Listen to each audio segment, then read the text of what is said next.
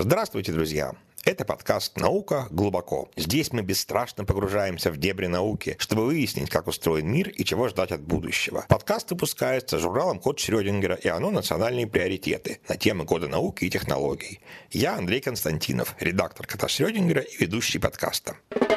Сегодня мы поговорим о том, что происходит на Земле с лесами и чем нам угрожают лесные пожары. У нас в гостях директор Центра по проблемам экологии и продуктивности лесов РАН и председатель научного совета РАН по лесу Наталья Лукина. Здравствуйте, Наталья. Здравствуйте. Отношения людей с лесом – драматичная история. Когда-то лесов боялись, боролись с ними, выжигали, а теперь охраняют и спасают от пожаров. Но чтобы разобраться, какого отношения заслуживают леса, надо понять, какова их роль в биосфере и зачем они людям.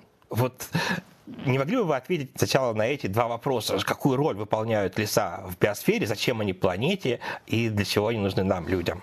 Да, это очень хороший и правильный вопрос, и очень актуальный вопрос. Поскольку, к сожалению, на леса очень часто смотрят только как на деревья, на источник древесины. На самом деле, вот как мы ученые говорим, леса мультифункциональны. Что это означает? Леса одновременно выполняют очень много функций. А, первая категория – это так называемые обеспечивающие функции услуги. Это вот как раз обеспечение древесиной, обеспечение волокнами, обеспечение пресной водой. Это все леса. Вторая категория – это а, экологические регулирующие услуги. Это регулирование климата, это регулирование гидрологического режима. 70% пресной воды на Земле формируется на лесных водосборах. И именно леса формируют и с одной стороны пресную воду, с другой стороны они регулируют э, водный сток, регулируют вот нормальный такой гидрологический режим, чтобы у нас не было наводнений, чтобы не было засух. Это все делают леса. А как, а как лес это делает? Как он собирает воду? Ну, а леса растут. Им для роста э, и для формирования вот этой фитомассы, ну, понятно, растительной массы, да, да. нужно угу. очень много воды и э, леса поглощают эту воду, э, они испаряют ее в атмосферу. Именно этим они регулируют вот этот гидрологический режим в целом между всеми компонентами, как мы называем компонентами лесного биогеоциноза, э, лесной экосистемы. А если бы леса не забирали воду из почвы и не выводили ее в атмосфере, что бы тогда было? было бы больше наводнений, например, да, то есть если мы вырубаем леса и, и, соответственно, эта вода не, никак не регулируется, не испаряется. Но это как один из э, возможных таких моментов. Да? Это я остановилась на второй категории э, да, этих функций. То есть, э, еще раз, регулирование климата. А климат как регулирует леса? Как? Они регулируют цикл углерода, да, из-за чего, вот, как полагают, сейчас и доказано, что вот сейчас вот это потепление, да, повышение температуры происходит. Вот, а леса, они как раз, э, поскольку сами они содержат очень много органической этой массы, то есть э, в них запасается очень много самого этого углерода и в растительности, и в почвах. С одной стороны, запас вот этой органической массы углерода очень большой э, в лесу, а с другой стороны, обмен вот этими парниковыми газами в первую очередь регулирует лес. Угу. То есть парниковый газ был из-за СО2 в атмосфере, а леса питаются СО2, потому что это нужно для фотосинтеза, и таким образом углерод оказывается сначала внутри деревьев и других растений, а потом оседает в почве. Да, опадает, опадает листва, мы все вот сейчас видим это. И вот этот, из этого опада формируется почва. И это в почву, значит, вот это все органическое вещество таким образом перетекает. Но, конечно, в том, чтобы в почве вот это органическое вещество накапливалось, сосредоточивалось, в этом принимают большое участие почвенные организмы. Вот черви дождевые здесь у нас, например, в Московской области, в хвойно-широколиственных лесах, они способствуют, вот, э, во-первых, разложению, минерализации, как мы говорим, разложению вот этого опада, и, соответственно, этот опад дальше мигрирует вниз по почвенному профилю, закрепляется в минеральных горизонтах там и накапливается вот этот углерод. И таким образом леса регулируют, ну это в, очень, в общем смысле, конечно, но вот они выступают такими мощными регуляторами и вот, э, вот этого круговорота углерода и, соответственно, регулируют эти парниковые газы. Задерживают вот эту скорость всемирного потепления. Ага.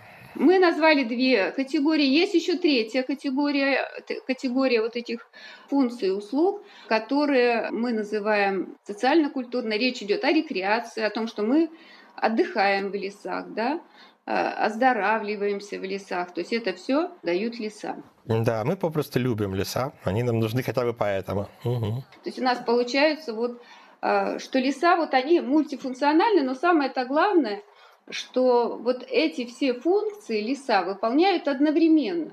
И вот нельзя, хотя мы и говорим сейчас о том, что вот, э, вот сейчас очень большой акцент сделан на углерод, на регулирование именно углерода лесами, циклов углерода. Но мы должны понимать, что для того, чтобы леса поглощали парниковые газы эффективно и регулировали климат, регулировали гидрологический режим, очень важно, чтобы соблюдался баланс между всеми экосистемными услугами. То есть о чем речь идет? О том, что вот мы рубим деревья, нам нужна древесина. Мы должны это делать так, чтобы не нарушать и все другие функции, чтобы леса нас обеспечивали и другими функциями, услугами, чтобы вот это все одновременно у нас э, выполнялось, и чтобы мы не навредили и лесам, и это сейчас функции, вот, которые для нас так желательны, регулирование климата, например. А вот когда я в школе еще учился, тогда любой ребенок мог назвать главную функцию леса, как, ну, как, по крайней мере, считалось в то время. И леса — это легкие планеты. Это формула всем в подкорку въелась. Да, ну вот, а, а сейчас я уже не раз слышал какие-то сомнения по этому поводу. Говорят, что какую-то часть, может быть, большую часть выделяет фитопланктон, а вовсе не леса. А леса, наоборот, не только выделяют кислород, но и поглощают его тоже довольно много. Вот э, как, тут какая-нибудь ясность есть у нас, как насчет легких планеты? Ну, на самом деле о роли и там океана, и, э, и там лесов, в том числе и в регулировании климата, и в легких планеты, на самом деле сейчас идут э, еще специальные исследования, то есть уточняются вот эти соотношения в функциях этих э, двух больших таких да, экосистем на, на Земле. То есть окончательных ответов нет, но до сих пор считалось, что где-то 50-50. На 50% эта функция все-таки выполняется лесами, на 50% планктоном. Я вот еще до последнего времени относился к лесам э, как к чему-то гораздо более древнему, скажем, чем вот мы, люди, там, наша цивилизация, как такой вот первозданной природе. Но какое-то время назад э, столкнулся с очень странной, необычной точкой зрения. Я поговорил с экологом Зимовым, известным своим там плейстоценовым парком да, на Дальнем Востоке. Вот. И по его мнению, еще сравнительно недавно, да, там 10-12 тысяч лет назад, всю территорию покрытую вот нашими как он их называет, монолесами, ну, например, лиственничными лесами, занимала супервысокопродуктивная мамонтовая степь вот с огромным количеством разных животных, растений, продуктивности. А нынешние леса он называет биологической пустыней, потому что они очень малопродуктивны, и вот как-то их очень не любят. Вот как вы прокомментируете эту точку зрения? По этому поводу что можно сказать? Вот есть еще такая замечательная работа э, Михаила Викторовича Бобровского, антропоцен. Точка отсчета, да. Вот очень рекомендую почитать, познакомиться с этой работой. Ну, на самом деле леса сильно преобразованы людьми, и, конечно, они преобразуются с давних пор. 10-12 тысяч лет назад еще не было, да, тогда больших цивилизаций, но уже, конечно, началось преобразование, безусловно, лесного покрова. В лесах были крупные животные в то время, да, то есть э, на, на самом деле полагают вот эти ученые, у которых есть для этого факты, они полагают, что, конечно, в то время леса были совсем другие. Человек, когда начал землепользование такое более-менее интенсивное, да, то очень сильно преобразовал эти леса, то есть уже с тех давних времен. В общем, с тех пор, как человек освоил огонь, он на самом деле очень сильно преобразовал леса. И вот э, когда началось и подсечно-огневое так называемое земледелие, когда леса выжигались да, для распашки, и огонь распространялся на очень больших территориях. Ну и кроме того, да, и животные эти и в, в пищу, понятно, использовались тоже. Сейчас леса представляют собой уже очень преобразованные, очень преобразованные экосистемы, и мы на самом деле сейчас, ну, зависит от точки отчета, вот с чем мы сейчас с вами начнем сравнивать современные леса. Но если все-таки даже вот посмотреть, что произошло в индустриальную эпоху, то есть в индустриальную эпоху леса очень сильно были преобразованы и уничтожены во многом, и в, в общем леса часто представляют собой уже очень сильно преобразованные человеком сообщества, а таких лесов, вот, которые живут по естественным сейчас процессам, на основе естественных процессов функционируют только, и там нет вмешательства человека, таких лесов, к сожалению, осталось очень мало.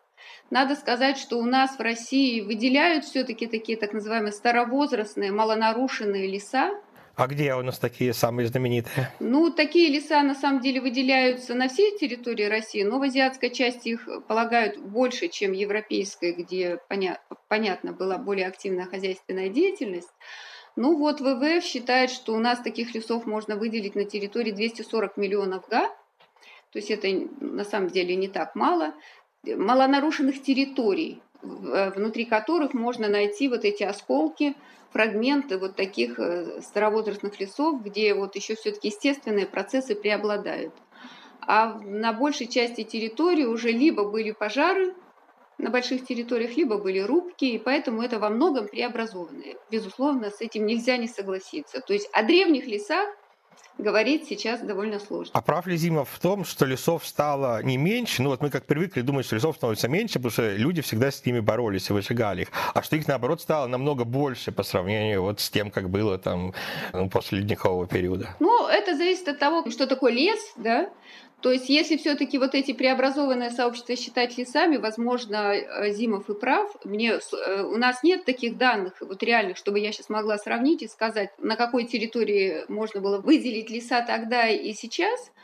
Но я могу только сказать, еще раз повторить, что эти леса это, это очень сильно преобразованные сообщества. И на самом деле и даже вот эти современные, современный лесной покров, он, к сожалению, э, к сожалению, сокращается.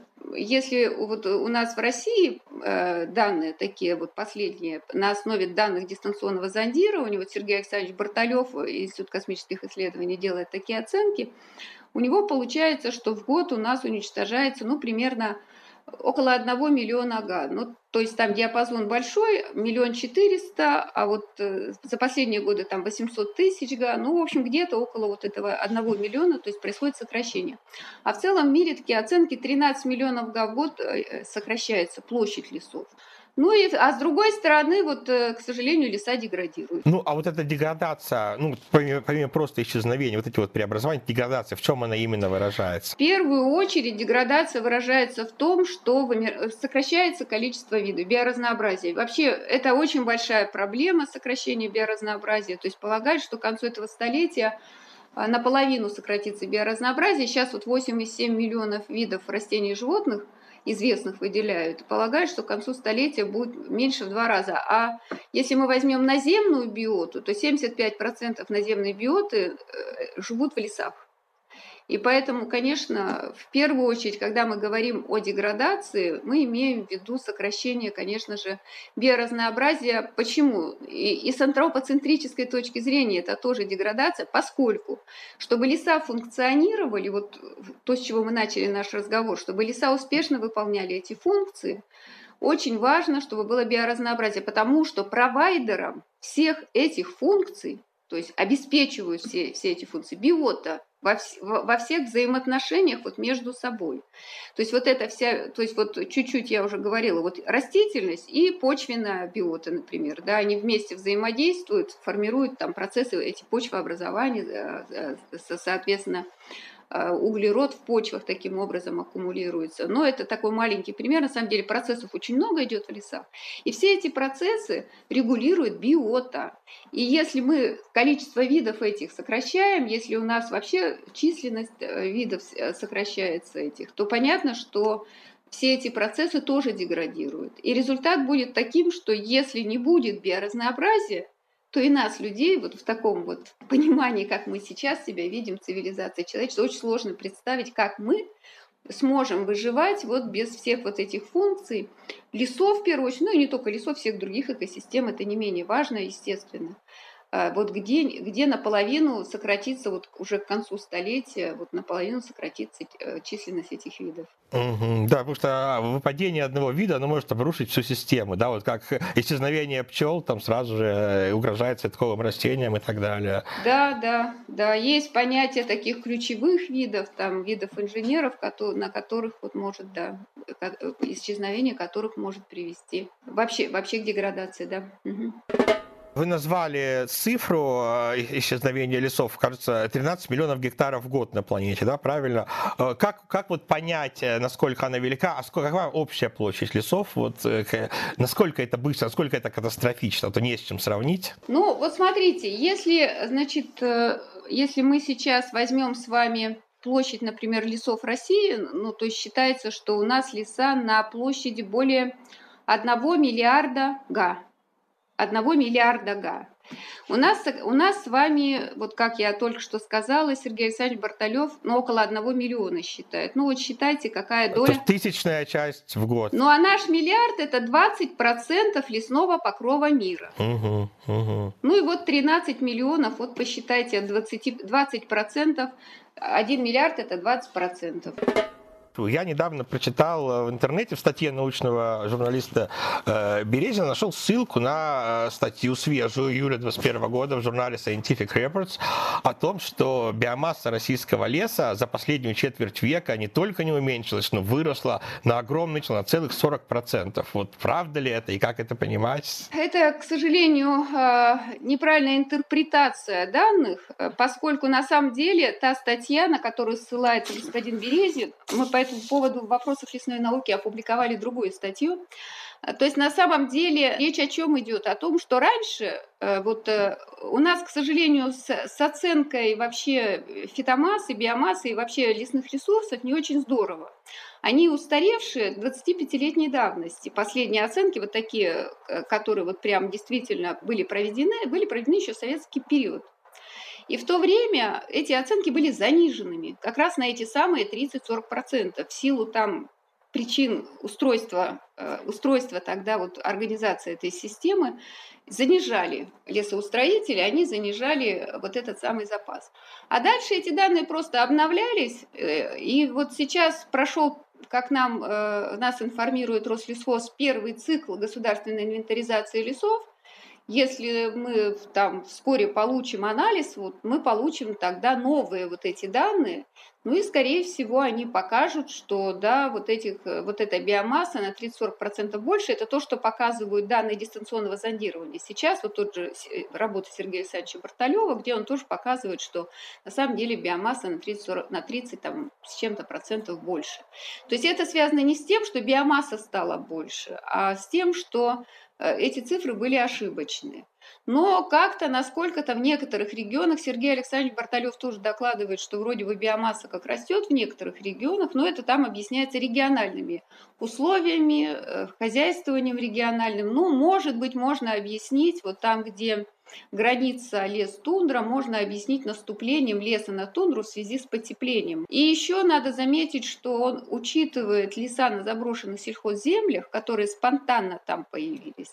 А сельхозземли заброшенные, они все-таки удобрялись э, там раньше, то есть продуктивность, плодородие их довольно велико, и, может быть, они формируют эту биомассу. То есть вот локально где-то можно, но о 30-40% речи не идет. Это там по большей части это такая статистическая, будем говорить, ошибка. Да, ясно. А, мне в этой статье еще заинтересовала тоже такая непривычная мысль о том, что антропогенные выбросы э, углекислого газа, они способствуют э, в этом смысле, ну, в каких-то смыслах они способствуют сокращению биоразнообразия, но для лесов способствуют увеличению биоразнообразия, поскольку э, растения питаются СО2, и идет потепление, и, соответственно, в тех лесах, которые есть, из-за этого биоразнообразие должно увеличиваться.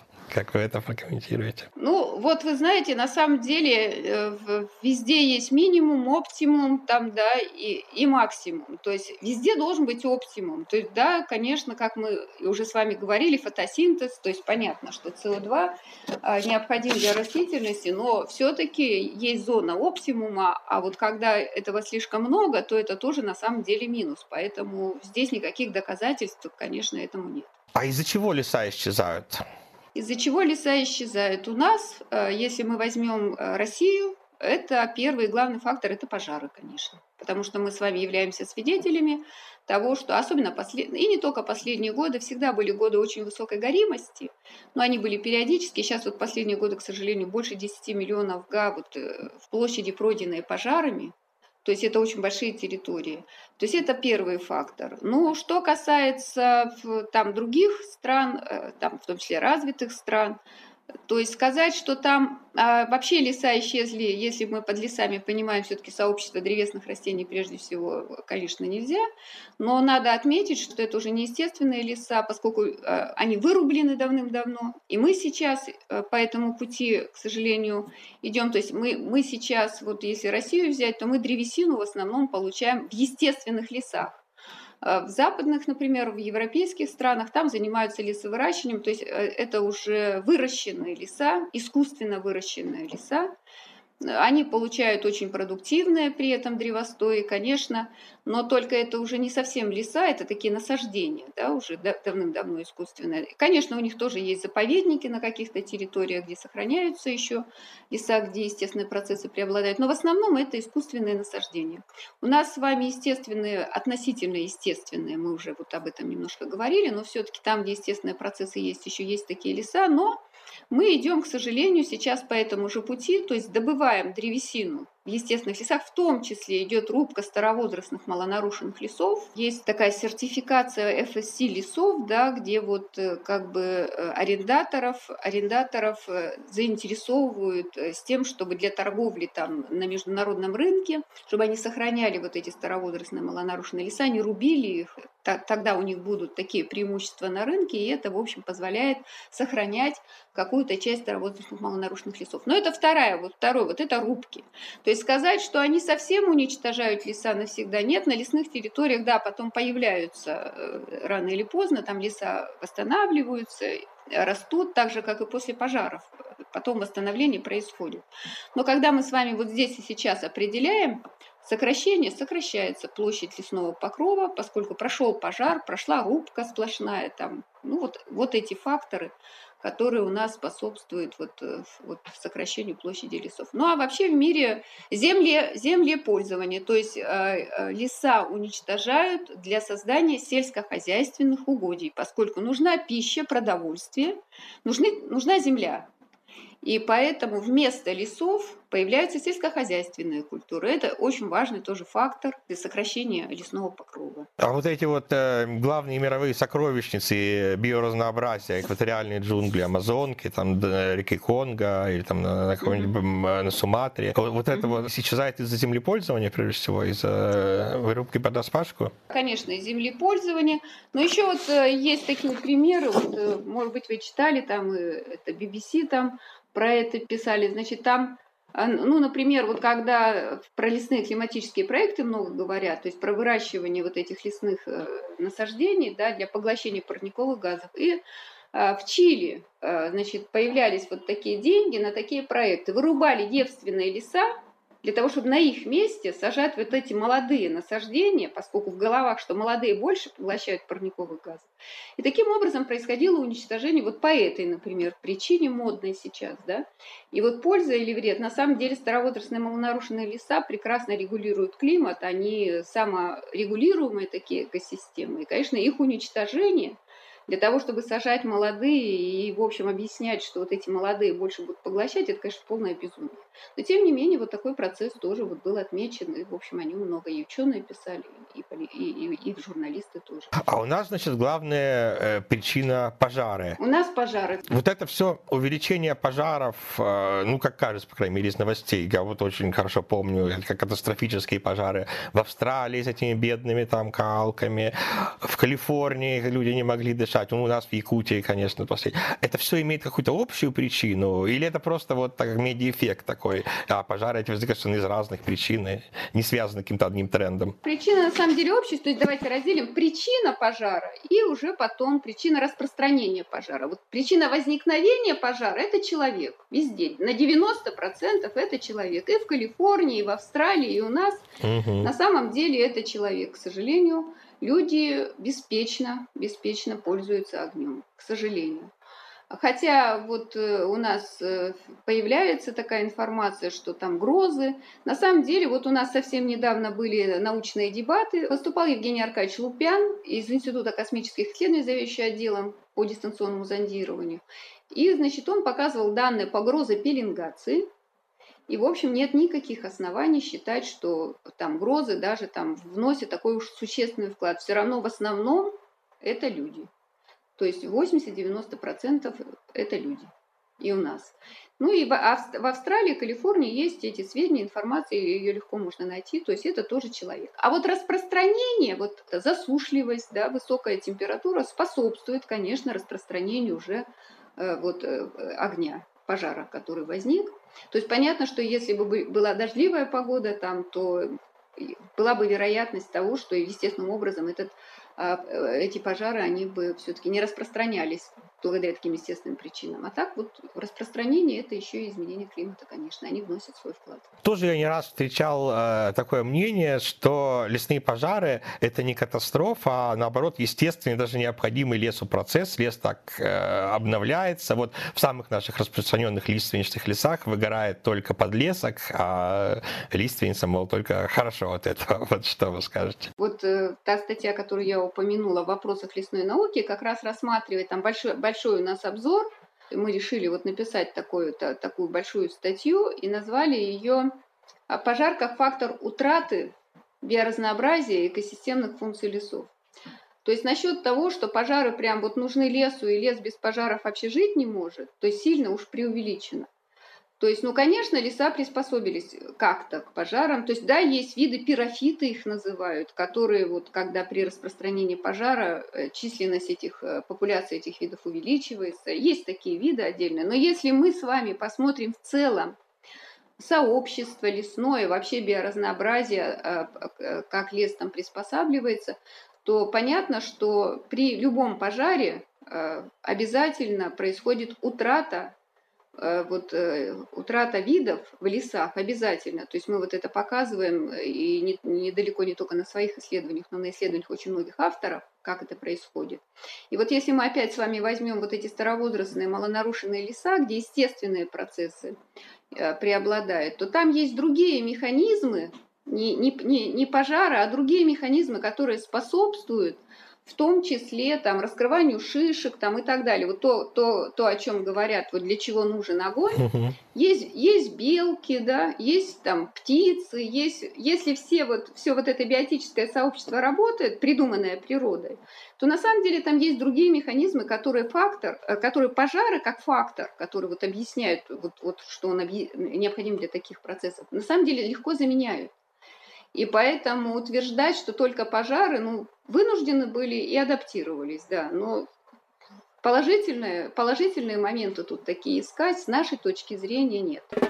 Как быстро восстанавливается сгоревший лес и, и что при этом меняется в лесу, ну вот кроме сокращения биоразнообразия? Вот эти вот леса в Якутии, которые сгорели, вот как они быстро восстановятся? Зависит, а, конечно, от тех условий, которые там будут э, сейчас. Будут естественным образом, в том числе эти леса, конечно, будут восстанавливаться, там пройдет там лет пять, появится, появится молодая поросль, но если они будут гореть с той периодичностью, с которой они сейчас горят в Якутии, то им не удастся вырасти сильно, э, ну, такими, да, уже взрослыми деревьями стать. Они опять сгорят. То есть периодичность пожаров, к сожалению, в Якутии очень велика. И вот при таких процессах, ну, они появятся, но вот чтобы возникли вот эти взрослые леса, чтобы там биота в большом разнообразии видов смогла появиться и так далее, нужно, чтобы э, все-таки вот э, не было, не было вот этих пожаров, по крайней мере, так часто, и чтобы они не были столь катастрофичны. В России Якутия самый сейчас страдающий регион от пожаров, или только в этом году, а в целом так нельзя сказать? Нет, в Якутии, в Якутии очень часто, да, к сожалению, периодичность пожаров велика. Почему именно Якутия? Чем она так отличается от остального, от остальной части? Людей там вроде меньше, чтобы поджигать леса. Нет, ну, ну и климатические условия способствуют, засушливый, засушливый климат способствует. И, и вот э, даже те а, та растительность, которая там сейчас появилась, э, тоже вот э, ксерофитная такая, то есть которая э, горючие материалы, как говорят наши ученые, да, масса горючих материалов довольно большая, которая легко возгорается. То есть вот в сочетании всех этих факторов. Ну и да, для того, чтобы пожар возник, не надо большого количества людей. Вот у нас с вами есть Леса наши делят на три категории. Эксплуатационные, защитные и так называемые резервные. Резервные – это леса, где нет ни дорог, э, вот, где нет вообще никакой хозяйственной активности. Тем не менее, они тоже горят. И причиной тоже является человек, потому что человек суть. Достаточно одного-двух человек, как вы понимаете, да, для того, чтобы возник пожар. А что же нам тогда делать с этими пожарами? Как нам спасти? Можно ли как-то спастись? Вот есть такие ну, катастрофы, от которых трудно спастись, как ураган. А есть такие, которые являются ну, провалом нашей подготовки. Вот эти пожары – это провал нашей подготовки. Мы знаем, что с ними делать, или мы не знаем, как спасаться? Это провал нашей подготовки во многом. Ну, первое, значит, э, смотрите, получается, вот как я говорила, да, довольно беспечное отношение к огню. То есть люди сами, вот все-таки мы мы считаем, что очень важно вот и просвещать, ну и детей в первую очередь, ну и взрослым, некоторым тоже.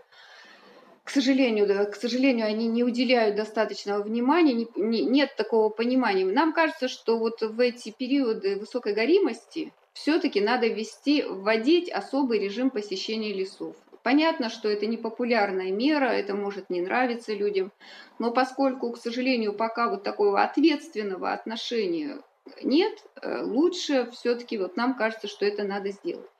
Но если же вот посмотреть на управление лесами, то, конечно, здесь сделаны ошибки большие, то есть вот этот кодекс шестого года, э, который был принят, да, и когда количество у нас вот этих э, людей, которые работали в лесу, лесников, лесничих, сократилось в разы, и там до порядка в некоторых случаях, которые делали обходы в лесах, которые, которые могли увидеть этот пожар на самой ранней стадии возникновения и могли потушить его, как говорят лесники, еще э, стаканом воды.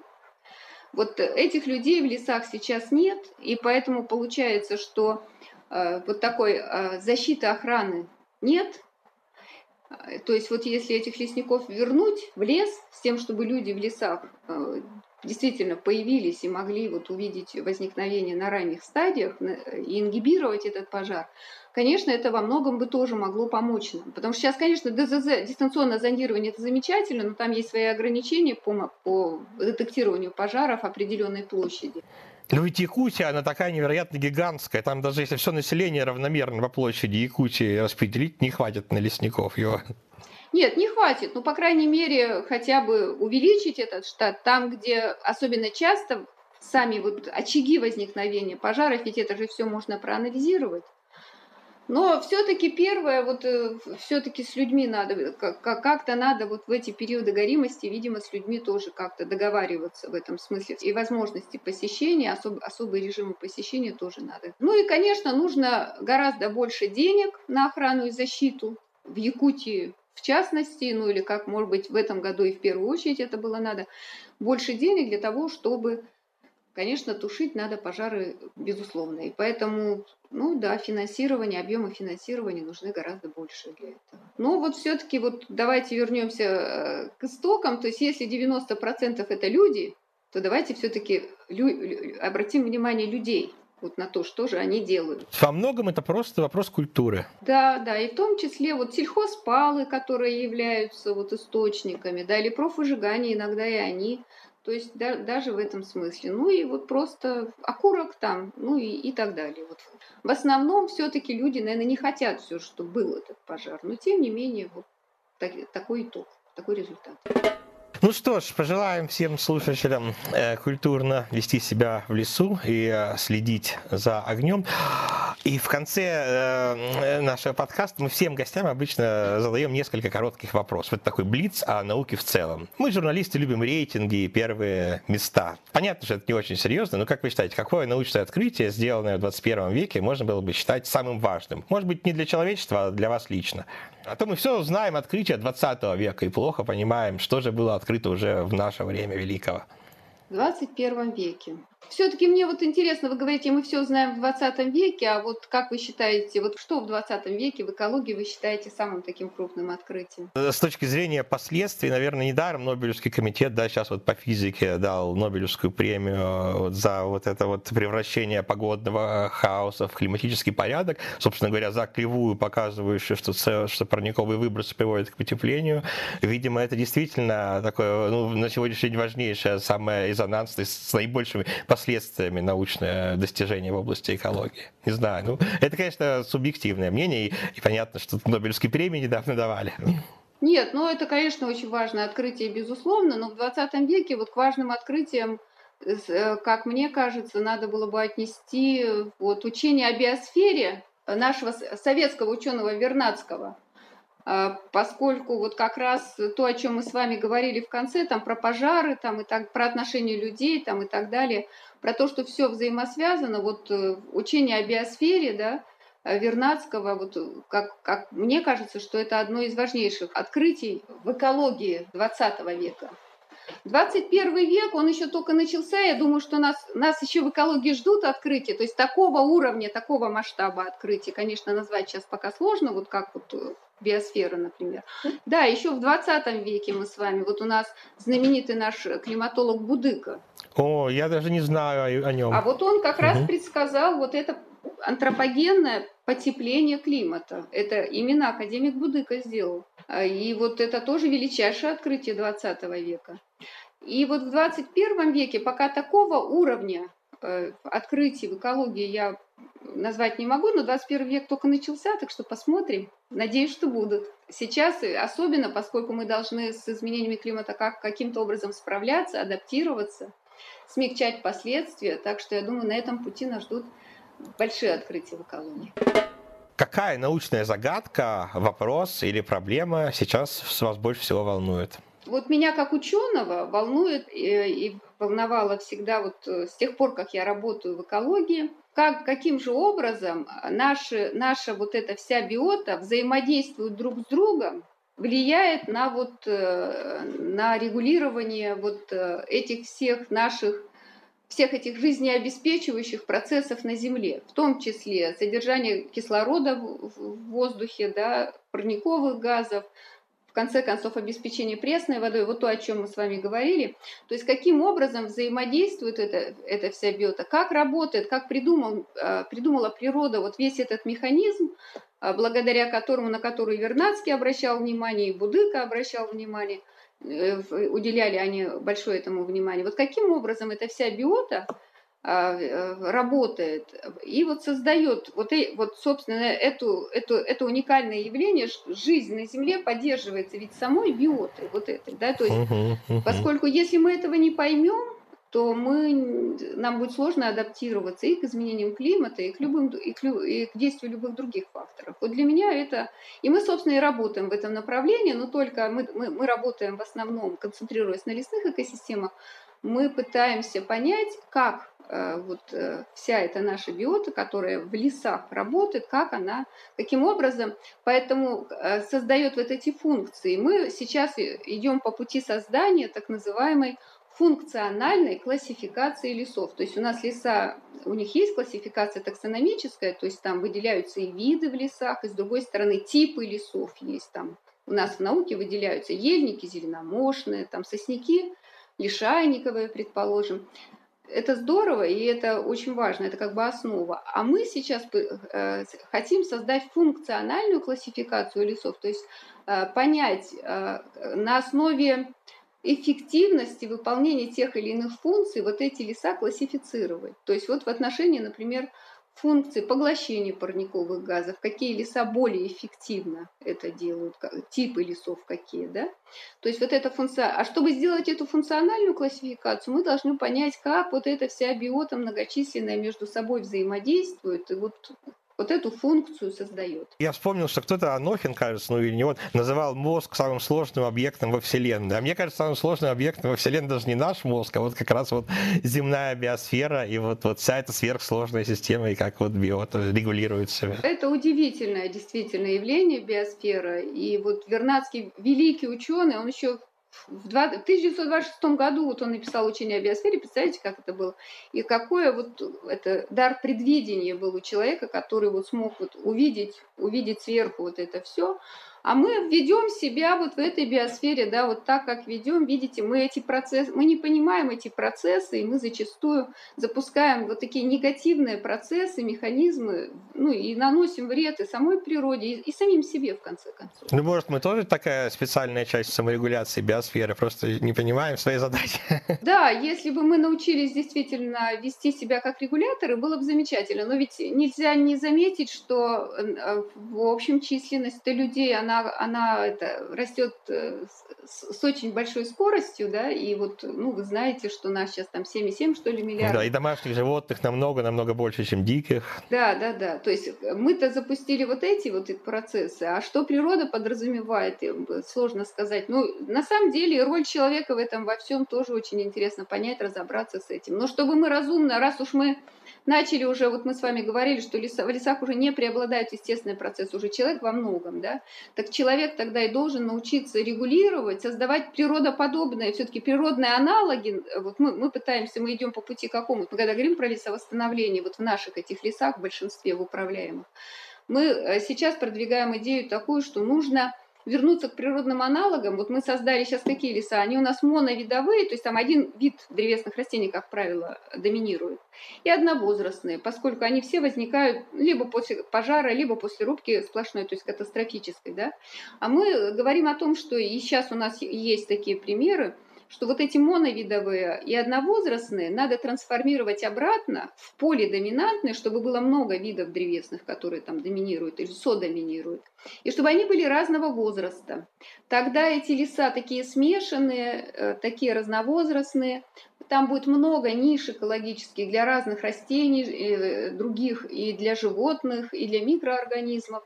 И тогда это будет более такая биоразнообразная система, и, соответственно, вот это регулирование вот этих экологических процессов э, будет намного более эффективной. И поэтому вот мы считаем, что мы должны вот научиться создавать природные аналоги. Когда человек научится так регулировать, ну тогда, ну да, человек будет тоже встраиваться в эту систему. Пока человек не встраивается, пока он использует то, что природа дала как бы нужно создавать и технологические, и экономические, да. любые как бы механизмы, любые э, нововведения должны учитывать этот вот биосферный подход, и мы как бы да. должны создавать сразу такие биосферы, миры, а не нечто вот как-то разрушающее уже созданные биосферы. Есть надежда, будем надеяться, все же человек разумный, деваться-то некуда, нам надо же выживать.